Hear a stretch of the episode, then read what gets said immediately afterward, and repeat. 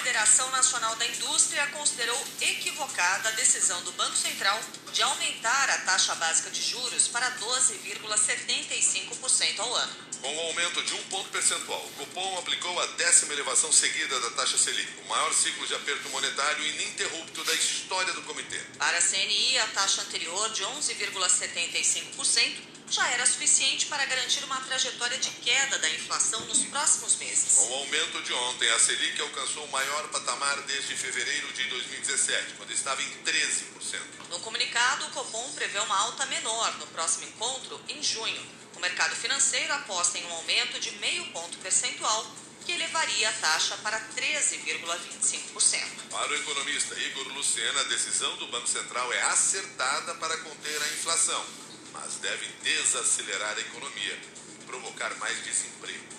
Isso significa que o Banco Central pensa diminuir a taxa de inflação, que já passa em dois dígitos, e realmente é uma, uma atividade louvável, é o trabalho do Banco Central. Agora, por outro lado, se ele aumenta a taxa de juros para conter a inflação, por outro, prejudica a economia, levando em consideração que o aumento de taxa de juros, ele carece de financiamentos, ele diminui a atividade econômica e com isso coloca também um freio no ritmo de empregabilidade e investimento por parte das empresas. Então, por um lado, combate a inflação, por outro, ah, tende a influenciar negativamente na recuperação econômica do nosso país.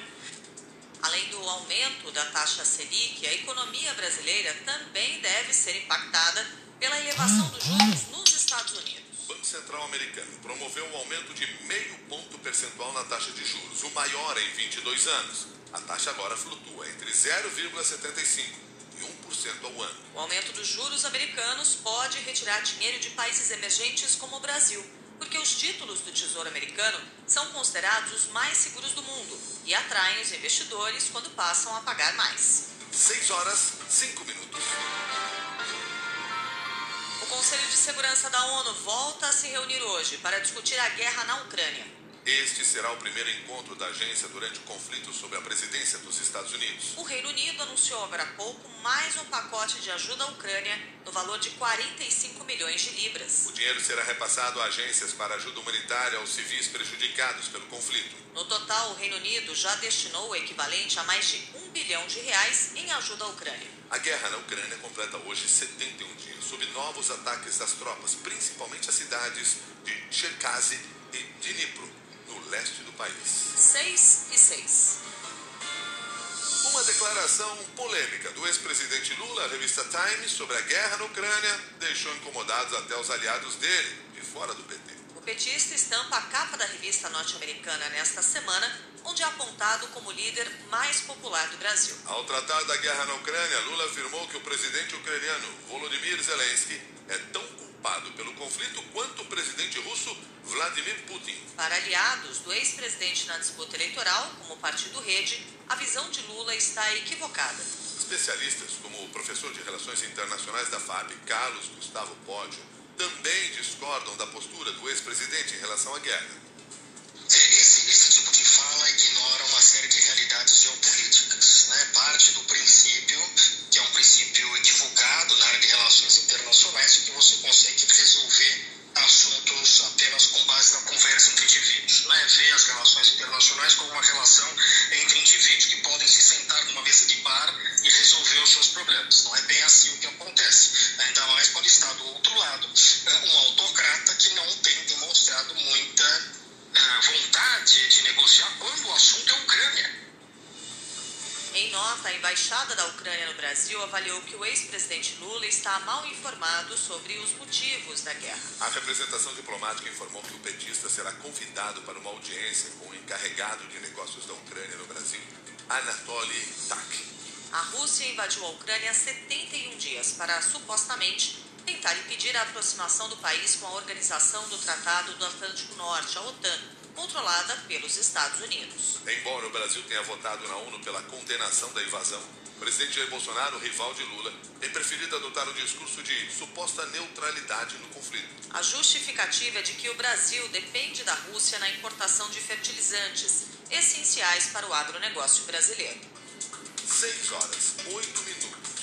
O deputado Daniel Silveira, do PTB, se recusou a receber a intimação judicial para trocar a tornozeleira eletrônica, ignorando uma determinação do ministro do Supremo, Alexandre de Moraes.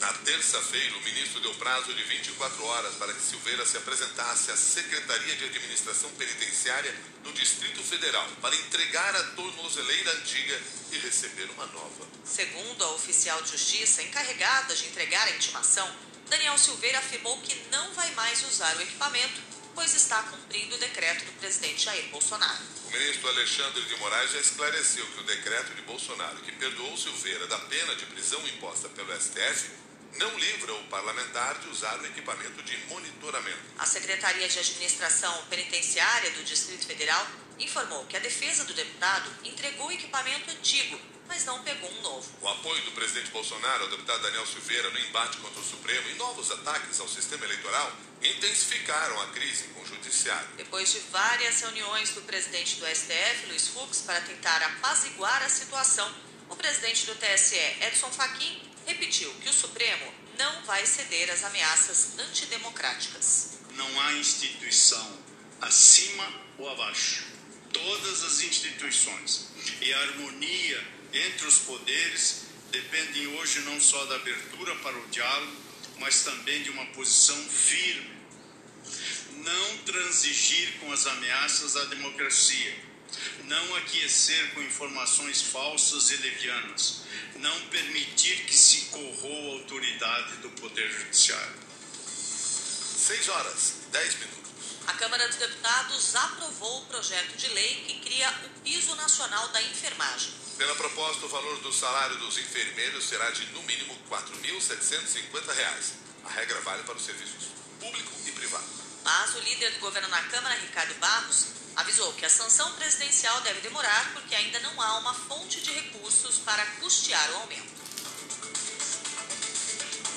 O presidente Arthur Lira só mandará esse projeto à sanção quando as fontes de recursos estiverem resolvidas. Citou uma PEC que tem que ser votada dois turnos no Senado e dois turnos na Câmara, que poderá viabilizar a constitucionalidade desse projeto para que nós então possamos sancioná-lo quando ele for enviado à presidência da República. 6 e 11. A Anvisa aprovou o uso emergencial do medicamento Molnupiravir para o tratamento da Covid-19. Nos ensaios clínicos, o antiviral demonstrou efeitos benéficos a pacientes adultos e capacidade de reduzir hospitalizações e mortes decorrentes da doença. O medicamento já foi aprovado pela Organização Mundial da Saúde e é utilizado em 17 países, incluindo Estados Unidos, Reino Unido, Japão e Austrália. O remédio é de uso oral e será vendido sob prescrição médica. A diretora da Anvisa, Meiruz Freitas, alertou que o medicamento não substitui a vacina contra a Covid. A vacinação continua a ser a medida mais efetiva e importante disponível para diminuir os riscos da hospitalização e morte por Covid-19. Mas todos nós sabemos que o tratamento precoce também apoia as medidas de controle dos malefícios da doença. 6 e 12.